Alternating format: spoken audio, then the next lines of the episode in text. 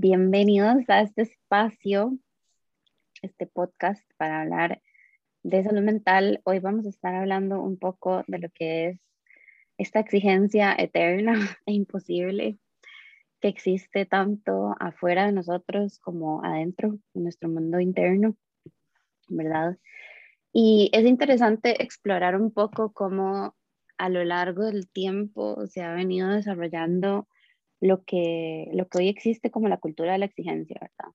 Este, antes, hasta hace, de hecho, bastante poco, todos los procesos eran súper artesanales, entonces teníamos un respeto por el, por el tiempo que se necesitaba para, para ciertas cosas, ¿verdad? Existían tiempos, existían funciones, existían eh, como ese zapatero a su zapato, ¿verdad? Y sabíamos que si el zapatero decía que eran dos semanas, de ahí eran dos semanas para hacer el zapato. Con eh, la revolución industrial, esto se empieza a perder, empezamos a tener muchos, muchos temas y problemas este, que se han ido desarrollando y evolucionando hasta el día de hoy, donde tenemos una cultura de la exigencia industrial que se ha permeado en absolutamente todo, siento yo, o sea, no lo veo, o sea, no veo un espacio en el que esto no exista, o por lo menos yo no lo, no lo he conocido. Y mm, es algo que terminamos interiorizando, ¿verdad? Esta cultura de, este, mm, de sobreexigirse, esta cultura de todo tiene que ser perfecto, esta cultura de no me puedo equivocar, de trabajar 14 horas al día, de siempre estar disponible también. Este, creo que la tecnología es una bendición, pero al mismo tiempo eh, nos complica el tema de los límites, porque de alguna manera siempre hay cómo acceder, ¿verdad?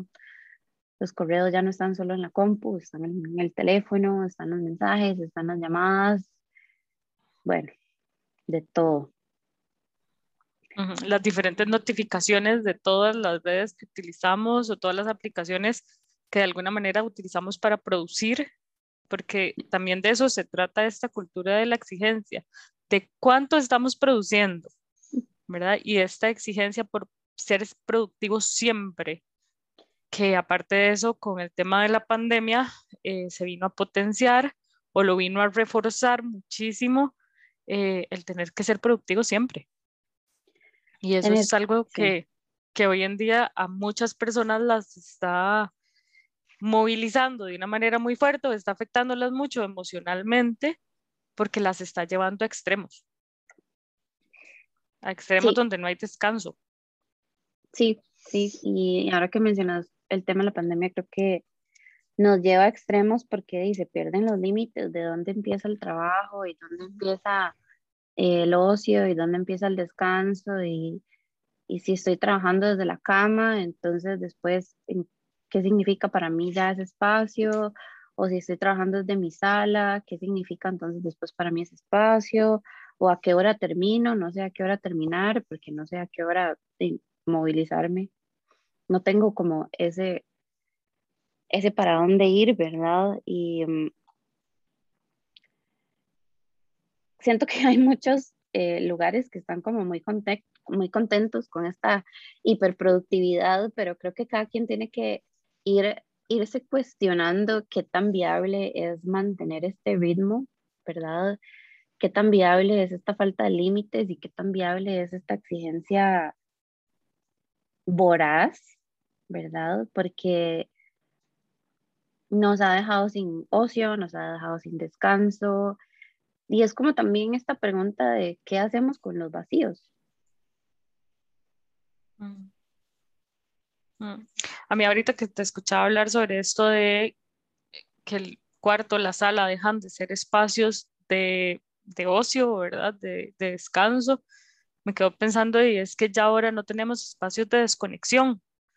O sea, los espacios de la casa, vamos a ver, lo, la pandemia lo que viene a reforzar un poco es que la casa se vuelve el lugar de trabajo y entonces el cuarto y la cama donde se duerme también se trabaja. Eh, y esto creo que psíquicamente nos juega también un papel bastante simbólico y por eso digo no hay espacios de desconexión porque todavía el que nos quedaba antes de la pandemia era que muchos ¿verdad? Llegábamos a la casa y ya llegar a la casa implicaba no estamos trabajando. Pero ¿qué pasa cuando el trabajo, la escuela, el colegio se trasladan a la casa? O sea, ese espacio ya queda nulo. ¿verdad? Y es un poco también lo que pasa con el tema que decías ahora de tener ahora tanto acceso a todo en el teléfono. O sea, no tenemos un espacio de desconexión, constantemente estamos conectados porque el teléfono lo andamos amarrado siempre y entonces no hay espacio de desconexión, ¿verdad? Porque por más que llegue el mensaje eh, y no lo abrimos, sabemos que ese mensaje está ahí y nos tiene ahí ya con el pendiente de que tenemos que seguir produciendo, de que tenemos cosas pendientes. Y creo que algo importantísimo ahorita también que, que pensé cuando, cuando estás diciendo el tema de, del, del ocio, y es que ya el ocio hasta se vuelve culposo. O sea, es como, como un premio culposo, ¿verdad? Cuando sabemos que el ocio es algo necesario y es necesario para la salud mental, para la parte emocional, incluso para la misma producción, porque si algo creo que podemos eh, ver en las personas es que cuando entran en esto de estar produciendo siempre, en algún punto ya están tan abrumadas que ya no pueden ni siquiera producir. O sea, llega un punto en el que se cerró, punto. Se cerró la producción y no, no se puede descansar, no hay ocio, eh, no hay como ese abono que ocupa la mente para poder producir. Entonces yo creo que eso es bastante importante de tener en cuenta. Sí, también, bueno, yo lo veo como, como que andamos como un carro recalentado. ¿Verdad? Que anda, anda la aguja ya así en rojo y nos anda y ya anda saliendo el humo por todo lado y nosotros queremos de seguir y seguir y seguir como si no necesitáramos ese momento para, para hacer pausa, para que baje la temperatura, para ponerle agua, para revisar qué es lo que está pasando, no, nada más le metemos el gas. Y, mm, y creo que fisiológicamente ni siquiera podemos sostener esto, o sea, el cuerpo no está diseñado para estar produciendo el 100% del tiempo en el mismo nivel. Pero de alguna manera nos estamos exigiendo esto como si fuéramos máquinas, que ni siquiera las máquinas están prendidas todo el tiempo. Y está generando como muchísima más frustración el no poder, o creo que ya eh, mucha gente está cayendo en, en, un agotamiento del que cuesta mucho salir, ojo, cuesta muchísimo salir de esos niveles profundos de, de agotamiento y lo que lo que percibo como en general es que no nadie quiere dar como el primer paso a decir, me está pasando esto, o ya no puedo, o soy yo el que, el que ya no puede, como que yo no puedo con esto, o esto se me está haciendo difícil. Porque obviamente ese primer paso es como el más vulnerable de, de todos, ¿verdad? O sea, si yo estoy en, en un equipo de 15 y todo y nadie dice nada. Claro, y, y vamos a ver, y todos estamos en un grupo al final de cuentas, o sea, no solo la gente que de verdad tiene un equipo de trabajo, todos estamos en un grupo porque constantemente, justamente toda la conexión que tenemos ahora, hablemos digamos de lo más usado de ahorita en la época, las redes sociales, eh, son todo un tema porque tengo que enseñar que estoy produciendo, ¿verdad? Y también estoy expuesta a ver la productividad de los otros en sus diferentes escenarios y entonces eso también se vuelve un peso. Entonces es esa exigencia y, y, esto que decís es cierto, o sea, todos estamos expuestos a un grupo, pero independientemente de si es de trabajo, si es de familia, si es de amigos, todos estamos metidos en un grupo que dar ese primer paso que estás diciendo, claro que es súper complicado porque socialmente a dónde nos deja, ¿verdad? Claro. Las redes sociales son, ¿verdad? este, interesantes porque nadie, obviamente nadie pone sus momentos complicados, nadie pone como el día que no lo está logrando, o tal vez si lo hacen son como muy pocas personas y este, no sabemos qué tipo de comentarios a lo mejor reciben este, al respecto. Y a veces percibo como que esto le afianza a las personas como el que está mal soy yo, como esa, ese aislamiento que nos genera cuando empezamos a pensar, di, esto solo me pasa a mí.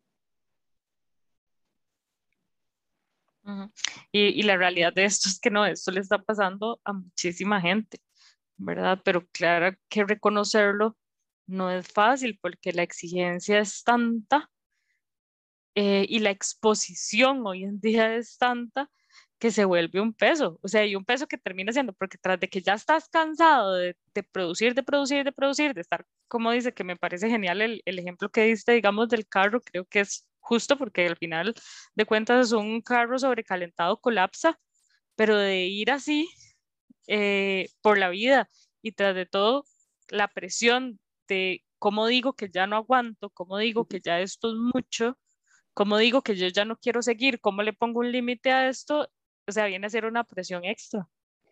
No, que voy a ponerle el punto final para que colapse. Ah, no, claro. Pero sabes que, que bueno, yo, yo lo viví y, y lo, lo, veo muy de cerca con personas que, que trabajo, digamos, en ambientes laborales, poner límites, o sea, en ambientes laborales de empresas, poner límites, el que pone límites pierde, porque es el que queda como el vagabundo, que haga como el que no quiere, ah, el que no quiere hacerlo, el que no quiere esto, el delicadito, ¿verdad? El delicadito, la delicadita, por querer tener media hora para almorzar. O sea, es que no estamos hablando ni siquiera de, de a las 4 de la tarde ya no me molesten. O sea, estamos hablando de no me da tiempo a comer. Estamos hablando de son las 8 y yo sigo en reuniones cuando empecé posiblemente a las 7, 7 y media de la mañana.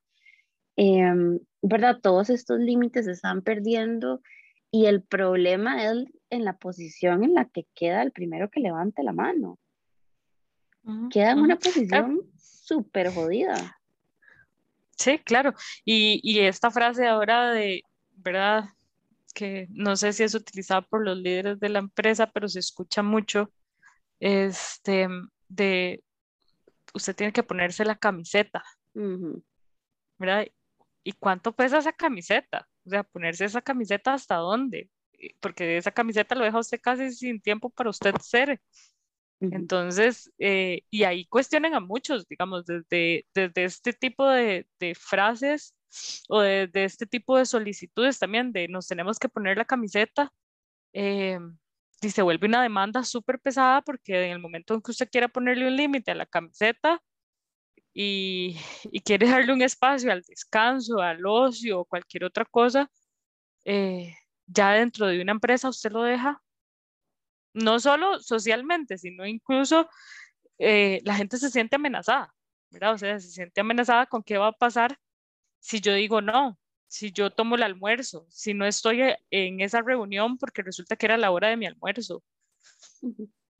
No, eh, realmente, y la amenaza es real, o sea, la amenaza no es que es inventada, o sea, empezamos a poner límites y la amenaza se vuelve real y creo que esto es un, esto es un problema como muy complejo y también hay muchos lugares que tienen como este doble discurso, ¿verdad? Como este doble discurso de, este, nos preocupa nuestra gente y, ¿verdad? Todas las frases que puedan existir en, en esa variación, pero a la hora de la hora eh, pasan cosas sencillas como no se respetan horarios, eh, o no hay horarios establecidos o nadie ha pensado en esto y, la gente se empieza a desgastar y se empieza a desgastar y se empieza a desgastar y el tema es que cuando ya colapsas, colapsas tanto que no tenés cómo levantarte, o sea, de una vez. Y esto te le genera al fin y al cabo problemas a, a todo mundo.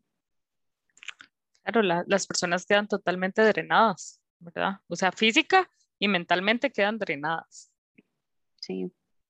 Y obviamente es muy difícil levantarse de ahí porque es como que usted queda en la nada. Entonces, ¿cómo hace usted para levantarse, para comenzar de nuevo, para cuando ya estás totalmente drenado? Cuando ya entonces el descanso tiene que ser eh, ya no del orden del ocio, del ir a disfrutar, sino del orden de la salud, digamos, de que ya si usted no descansó, entonces eh, realmente su salud se va a ver afectada, ya su cuerpo no le respondió.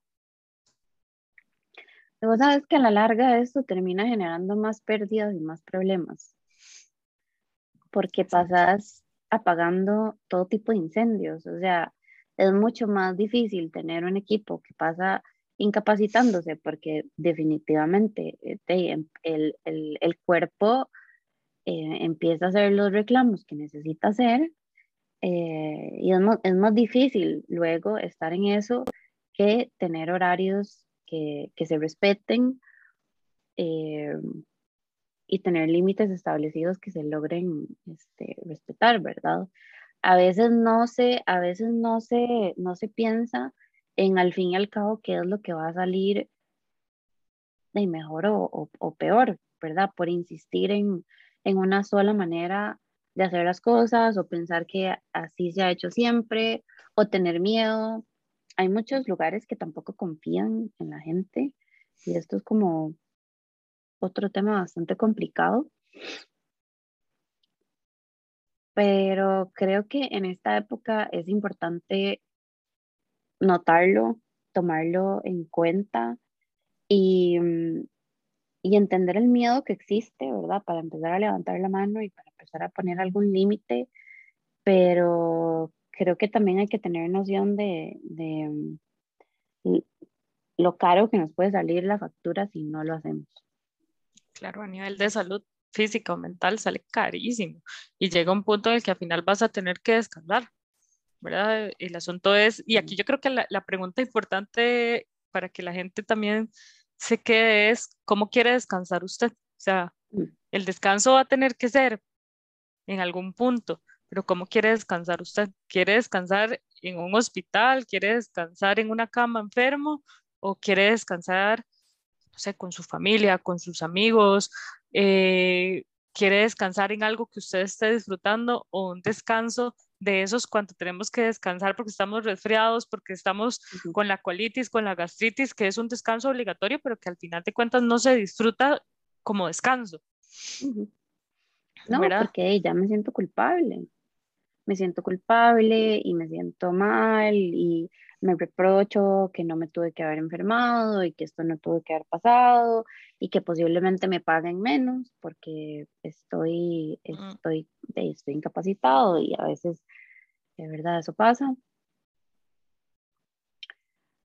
Entonces creo que este es un... Bueno, y aquí yo te voy a decir algo muy importante. Estamos hablando de las empresas, pero ¿qué pasa con los emprendedores que esto mismo se les juega ¿verdad? Porque ahí ya no es, tengo la empresa, el jefe o, el, o los compañeros encima, sino es el tema este de, soy yo, porque la mayoría de emprendedores por lo menos comienzan siendo ellos y tal vez alguien más de la familia con la empresa y esto mismo se da, ¿verdad? Y entonces comienza a verse afectado eh, porque no puede parar, porque si no, lo que está formando se le cae.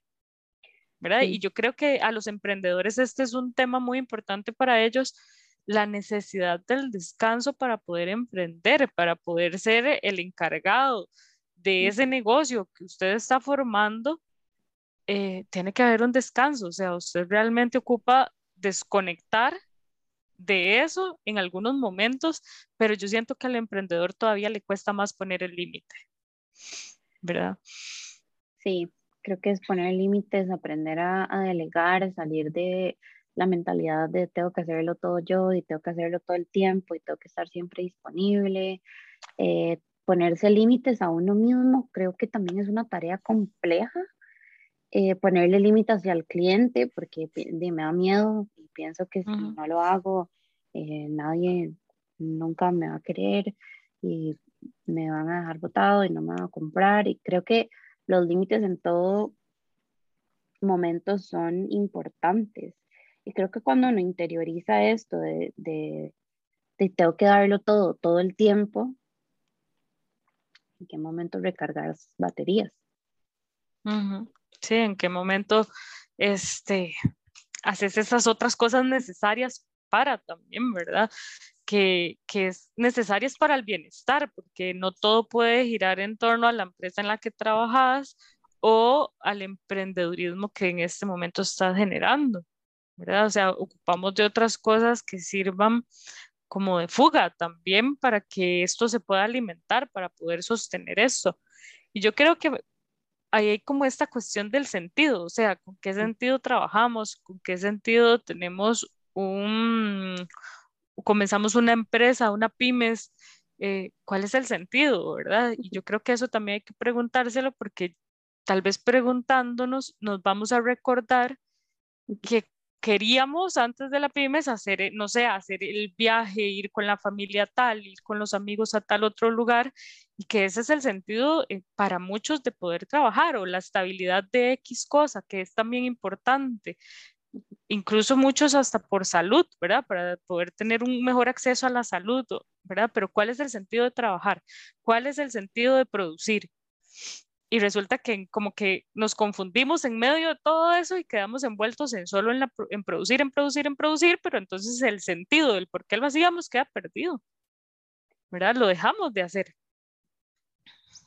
Queda totalmente perdido y, creo que eso termina la gente súper, este, súper desmotivada también, ¿verdad? O sea, podemos quedar desmotivados cuando sentimos que nadamos y nadamos y nadamos y no estamos llegando a ningún lado o eso que, que realmente quería no está llegando, pero somos nosotros mismos que estamos como bloqueando que eso llegue. Y creo que también algo que no, quiero, no, no quiero que se me vaya es cómo, eh, ¿verdad? A lo largo de,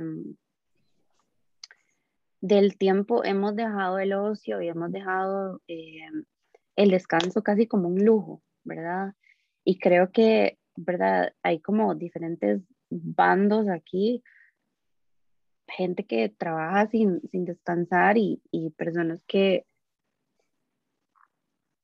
acomodan todo de manera que puedan descansar, de manera que podamos tener esa libertad. Pero es entender que el descanso no es un lujo, el descanso es tan necesario como comer, el descanso es tan necesario para la energía como alimentarse literalmente. Claro. Entonces no es un lujo, es una necesidad. ¿Y dónde estamos dejando nuestras necesidades básicas? Totalmente de acuerdo. Digamos, es del orden de la necesidad eh, para todo. O sea, para lo físico, para lo psíquico, incluso para lo externo, digamos, hasta para poder seguir sosteniendo un trabajo, para seguir siendo productivo, porque es como redundante, hasta para eso se ocupa descansar, ¿verdad? Y, y es parte de... Lo que pasa es que este mundo tan conectado definitivamente nos dice que tenemos que producir y en diferentes áreas, porque también hay personas que están con su trabajo y están bien, lo saben sobrellevar y esto creo que fue algo que se dio mucho al inicio de la pandemia cuando la gente se vio con tiempo libre, tal vez por el hecho de que estar en la casa, las presas, todo eso, y pues te ahorra un montón de tiempo. Pero entonces hubo como una necesidad increíble porque todo el mundo tenía que producir. Entonces el que no estaba arreglando la casa estaba haciendo jardines, el que no estaba haciendo los jardines se tenía que meter en cursos, cursos, cursos, cursos, volver a, las universidades, volver, ¿verdad? Y todo el mundo ocupaba llenarse de cosas productivas. Y, y, eso sí, como que el principio de la pandemia lo observé mucho, de cómo a todo mundo le dio una necesidad por llenarse esas horas que le habían quedado libres de cosas, ¿verdad? Ah, bueno, ¿qué vamos a decir de todas las charlas que habían en línea? ¿Verdad? O sea, fue una explosión en las redes sociales de cursos eh, virtuales, de charlas, de webinars, de tanates, de, de cuestiones y todo el mundo ocupando meterse en todo, aunque no tal vez no ni lo habían pensado ni tenían la necesidad, pero había que llenar el tiempo. Sí, no, las, las tasas de personas que realmente terminan los cursos en línea es poquísimo, porque caemos en la locura de, de esto mismo, ¿verdad? Y, y, fue otra manera de consumir también, que es algo que también está muy muy interiorizado como, como distracción, ¿verdad? O sea, consumir, salir, salir al mundo a consumir. Entonces, ¿qué hago cuando no puedo salir al mundo a consumir? Bueno, consumo en mi casa. Consumo otro tipo de, de, de cosas. Yo, yo, recuerdo perfectamente haber visto todo eso y sentirme tan abrumada y decir, yo no tengo la energía para hacer todo esto. O sea, yo decía, no lo logro, no, no me pude como montar en ese tren en ningún momento de, con este tema de, de, la pandemia. O sea, yo no me pude montar en el tren de eh, aprendamos a cocinar y aprendamos a esto y, y hagamos ejercicio y todo el tema. O sea, llegó un momento más bien donde tenía la energía súper baja ¿verdad? Eh, siento que más hacia final del, del, 2020, donde ya me sentía como un poco colapsada. Eh, y, y pues, de hecho todo este 2021 se ha sentido, como, por lo menos para mí, como ir todavía acomodando mucho, acomodando mucha información, acomodando mucho la energía, acomodando este, un montón de cosas y todavía no me he montado en el tren este, cada vez me siento más lejos de ahí, ¿verdad? Este, más bien. Mm, sí, y yo, bueno, yo creo que aquí me recuerdo un poco cómo comenzó el tema de que íbamos a hablar de este tema y era por el tema de, ser su propio jefe punitivo, ¿verdad? Porque ahora hablábamos de los jefes, pero a veces el propio jefe, este punitivo, el que le está diciendo póngase la camiseta de todo y hasta más, es uno mismo es uno mismo. ¿Verdad? Es uno mismo, porque no podemos hablar solo de que esto se da en el trabajo, esto se da con las cosas de la familia, con las cosas de la casa, con las cosas de los estudios de uno, con, o sea, con los diferentes escenarios que uno tiene. Este, se da ese, soy mi propio jefe punitivo, soy yo misma la que me estoy sobreexigiendo, la que si no cumplo con esto me enojo conmigo, me genera culpa eh, me juzgo a mí misma por lo que no estoy haciendo y debería de estar haciendo.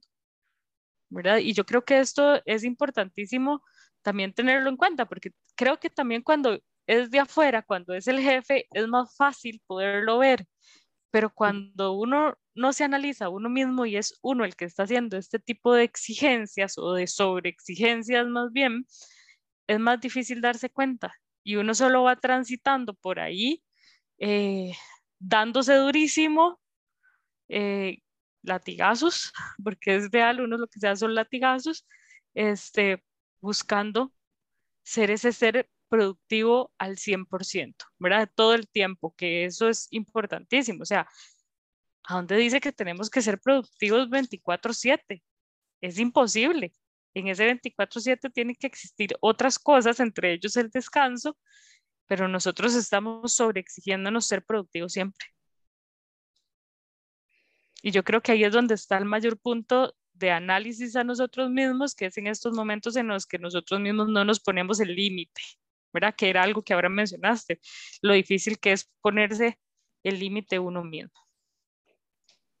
Y, ¿verdad? Como las dos cosas, ¿verdad? Ponerse límite y darse permiso darse permiso. Yo a veces, ¿verdad? Peleo mucho con la, con la, con, con personas que trabajan en clínica porque, o sea, si se está procesando algo tal vez que es muy difícil y necesito como tiempo y estoy agotada mentalmente, ¿qué importa si te quieres sentar a ver tele un rato? Yo no sé el resto de la gente, pero a veces a mí me pasa que mi mejor estrategia para darme un chance es sentarme, bueno, en mi caso, a ver Friends, que es algo que no me genera ansiedad porque ya sé qué es lo que va a pasar, porque lo he visto 800 mil veces y es divertido y no tengo que pensar, no me genera, ¿verdad? Y mi mente literalmente puede descansar en ese momento. Pero a veces es como, no, porque, porque como que ver tele es eh, como algo vagabundo.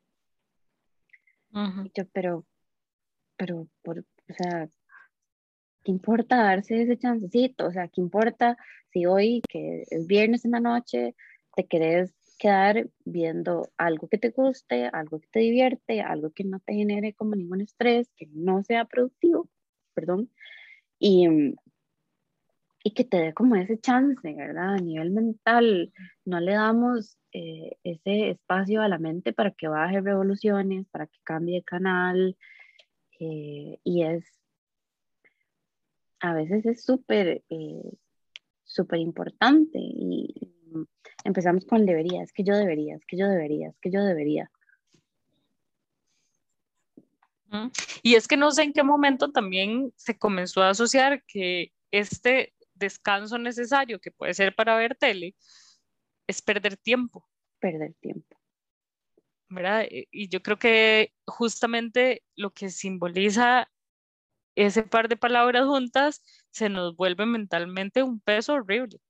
¿verdad? Porque ya entonces, eh, o sea, si estás haciendo algo fuera de todas las cosas que debes de hacer, estás perdiendo tiempo. Entonces, si estás leyendo un libro por ocio o te sentaste a pintar o te sentaste a ver tele, es perder tiempo. Porque cualquier cosa que esté fuera de los objetivos es perder tiempo. Y resulta que yo creo que ahí es donde tenemos que también como comenzar a decir, ok, realmente esto es perder tiempo. ¿verdad? Porque este descanso se ocupa, porque vamos a ver por qué no nos sentimos merecedores. Yo creo que eso es otro tema también, por qué no nos sentimos merecedores de descansar, de sentarse a ver tele tranquilo. Eso es como un temazo. Ese es un temazo. Sentirme merecedor del el descanso o de disfrutar algo, de disfrutar un ratito, de tener un rato libre o hacer algo que disfruto. Este, algo que es muy interesante que se ha dado en, creo que muy fuerte en estos últimos dos años, es como esta necesidad intensa de monetizar todo, ¿verdad? Y que todo tenga que ser productivo. Entonces ya no puedo tener un hobby solo porque me gusta. Ya tengo o sea, como que automáticamente nos forzamos a que todo tiene que ser productivo y todo tiene que ser un negocio. Eh, y yo que tengo 800 mil hobbies, me ha pasado, o sea, me ha pasado que de repente estoy pensando cómo puedo hacer tal cosa y vender y no sé qué, y digo, ¿por qué? O sea, yo ya tengo diferentes trabajos, ¿por qué no me permito esto simple y sencillamente como algo que me ayuda a existir? Claro, pero es que justamente eso, ¿verdad? O sea, donde usted lo monetiza de una vez, eso se vuelve productivo. Entonces, ya ahora me puedo permitir hacerlo, pero porque lo estoy haciendo productivo, si no, lo contrario es perder tiempo. ¿verdad? O sea, ya no es lo poder disfrutar, ya no es eh, lo hago porque me hace bien, porque lo disfruto, porque me da bienestar, porque me gusta y ya, sino es que le buscamos monetizar para que eso ya poderlo validar como algo productivo. Sí. A mí me pasa cuando me siento a escribir o me siento a, pintar, o sea, de repente ya estoy pensando que si voy a hacer un, un, libro de poemas o que si voy a vender no sé qué o que si voy a hacer no sé cuánto y justo esta semana me detuve a mí misma y me dije como, hey, no, o sea, este es el espacio de bajar revoluciones, este es el espacio de estar conmigo, no tengo por qué estarle metiendo toda esta locura. O sea, si algún día crees, genial, pero no tenés por qué hacerlo. Y de, mm, terrible, he pasado meses con, con esa con esa espinita hasta que esta semana dije, no, no, okay, hay que bajarle dos rayitas a... Claro, y nos hacemos trampa, porque justamente ahí entonces aquello que era algo que lo hacía relajado, cuando podía, cuando quería, se vuelve una carga más. Y entonces ya lo, comenzamos incluso a padecer porque resulta que ya ahora hay una exigencia detrás de eso. Sí, porque no es como la que trampa completa. Sí, exacto, no es como que no tengo nada que hacer. Pero yo lo que lo, lo que a mí me da la sensación de cuando yo me tomo esos ratos para mí, es como que me refresca la mente. O sea, es un momento en el que mi mente puede como refrescarse o puede bajar revoluciones o simplemente se puede distraer un poco, que es necesario, digamos, es necesario para todo lo que hago porque todo lo que hago requiere como muchísima concentración, ¿verdad? Entonces, hay momentos en los que necesito como soltarlo, ¿verdad? Es como si tuviéramos un músculo apretado todo el tiempo. Se, ah, se colapsa. Se colapsa. Se va a lesionar. Se va a lesionar definitivamente. ¿verdad? Porque es, es, que es eso, es, es estar poniéndole una carga innecesaria a eso, ¿verdad? Es estar poniendo más carga, más peso al punto de que lo, y lo vas a dañar, lo vas a dañar. Y yo creo que eso es importante. O sea, esto que estabas diciendo de nada más lo hago porque me refresca, debería de ser suficiente razón para saber que eso es importante hacerlo. No es por otra razón, no es porque tengo que producir, porque eh, de esto voy a sacar un negocio, sino por el simple hecho de que uno siente que lo refrescó, que lo disfrutó, que lo desconectó y que uno lo necesitaba, es suficiente para hacerlo, no, no se ocupa de otra justificación, ¿verdad? Que creo que eso también, a veces sentimos que tenemos que estar justificando a qué dedicamos el tiempo, eh, qué estamos haciendo, ¿verdad? Y, y, entonces esa justificación también se vuelve otro peso porque tenemos que encontrarle un porqué a todo. Todo tiene que estar muy bien fundamentado para, ya sea para los otros o para uno mismo no sentirse tan mal, para que no aparezca la culpa. Claro, qué intenso. Sí, es muy intenso. Es muy intenso y cuesta mucho. O sea, este no es un tema que sea fácil y que con solo darnos cuenta de que a mí me pasa, ya. O sea, esto es un día a día ir eh, creo que esta no es la palabra que quiero usar, pero no encuentro otra, digamos, es como ir luchando con uno mismo, porque ir viendo y decir, ah, y ponerse el freno, es esa lucha con uno mismo de estarse diciendo, tenés que poner un freno, tenés que poner un límite, date el chance, deja la culpa de un lado. Es necesario, lo ocupas, ¿verdad? Y a veces hasta eso, hasta reconocer que lo ocupo, me, me pone en un lugar vulnerable. ¿verdad? Entonces el lugar de la vulnerabilidad que a ninguno le gusta estar ahí. No, es el lugar de los más incómodos que hay. Pero sabes que a mí me gusta como integrar el tema de la negociación, como negociar conmigo misma. Y, y yo he aprendido a negociar conmigo misma y entonces empiezo, bueno, a ver, y empiezo a hablar. ¿Qué, o sea, qué cantidad de energía tenés hoy? cuál es la cantidad de energía que tengo y qué, qué son las actividades obligatorias que tengo que hacer. ¿Hay un match ahí? ¿Me sobra energía para algo más? ¿O simplemente tengo la energía suficiente para hacer mis tareas obligatorias del día? ¿Verdad? Entonces ahí como que, bueno, este es mi proceso, ¿verdad? Como que empiezo a negociar, ok, que si no está balanceado, porque ¿qué le, qué le puede hacer falta para balancearlo un poco? O sea, ¿qué es, qué es un poco lo que necesito hoy? Voy a necesitar un espacio extra para, para hacer tal cosa o, o no, o a veces cuando la agenda está demasiado back to back y, ok, entonces tengo que tomar medidas, ok, tengo cinco sesiones seguidas. ¿Qué, ¿Qué, necesito antes y qué necesito después, verdad? Eh, antes definitivamente necesito un café, definitivamente. Por ahí comienza todo. ¿Verdad? Y qué voy a necesitar cuando este, termine ese, ese, ese espacio. Y, y entender que no, no, esas, esas cinco horas no se ven iguales para todo el mundo, ¿verdad? Y, y, que sí, definitivamente una vez que, que se cierra eso, eh, mis necesidades son distintas. Yo creo que también algo, o sea, esto que estás diciendo de negociar es importantísimo, ¿verdad?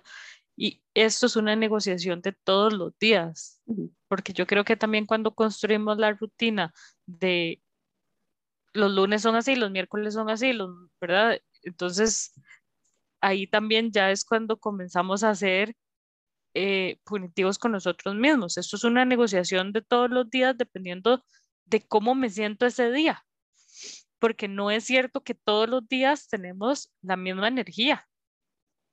¿verdad? No todas las semanas estamos lidiando con las mismas situaciones. Entonces, por eso creo que sí es una negociación que tenemos que hacer todos los días. Yo siempre uso una frase de, porque creo que es algo que casi no somos con nosotros mismos y es amables. Tenemos que ser amables con nosotros mismos y yo creo que esa negociación trata de eso, de reconocer cómo me siento hoy y que no me dé culpa, saber de que hoy no voy a poder hacer las cuatro cosas que debería de hacer hoy, sino que tal vez voy a poder hacer dos, pero hoy mi cuerpo necesita algo más. Hoy mi cuerpo necesita sentarse con una tacita de té, de chocolate, de lo que sea, y ver un ratito de tele o leer un ratito otra cosa, o, ¿verdad? O incluso hoy lo que ocupo es salir a caminar y, o sea, esa negociación tiene que ser de todos los días y que nos reconozcamos todos los días qué es lo que yo necesito. Seamos amables con nosotros mismos y reconozcamos qué necesitamos. No nos exijamos todos los días lo mismo. Porque puede que ayer estuve full, trabajé full, hice todo, pero resulta que hasta eso, todo lo que entregué ayer, hoy me pasa factura. Claro. Hoy ocupo un día más tranquilo, hoy ocupo un día eh, que sea menos intenso, ocupo recargar batería, ¿qué tengo que hacer para recargar batería? ¿Verdad? Que, bueno, ahora yo te comentaba un poco, digamos, hoy era uno de esos días que yo dije, del todo no ando con la batería al 100 y sabía que íbamos a grabar hoy, entonces en la mañana fui, atendí y el espacio que me quedaba era para ir a entrenar. Y yo dije, no, no voy a ir a entrenar, voy a ir a la casa, voy a descansar. Vine, almorzé, me acosté a descansar, pero eso cuesta, porque no fue que no tuve la lucha, o sea, no pasó así de fácil. Tuve la lucha de, no, usted tiene que ir a entrenar porque tiene que ir, no.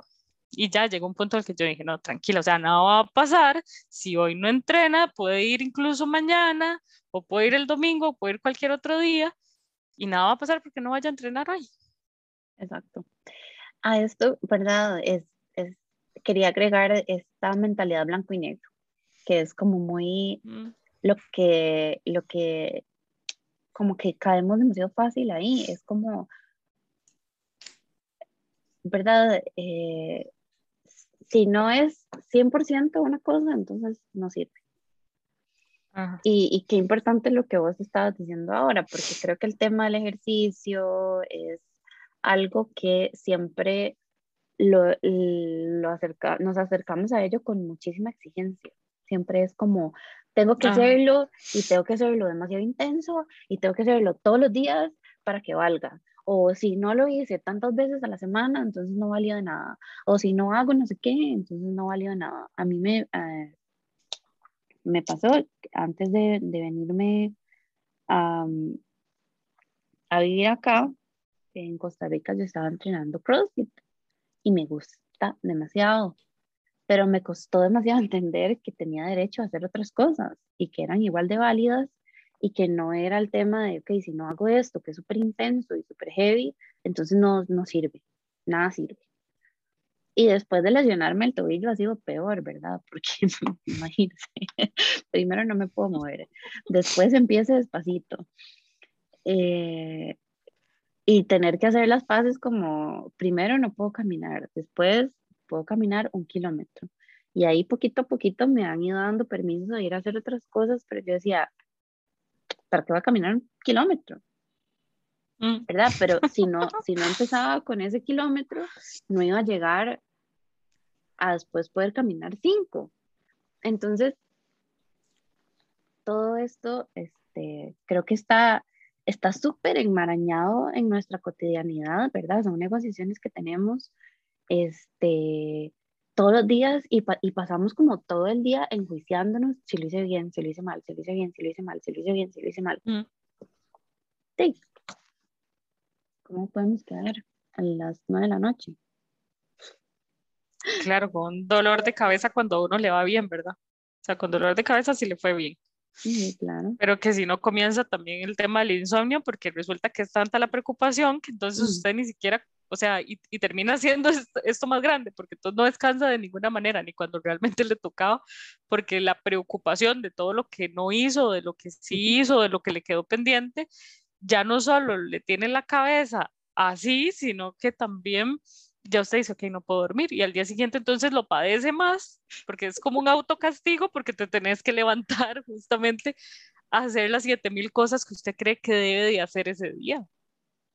Sí.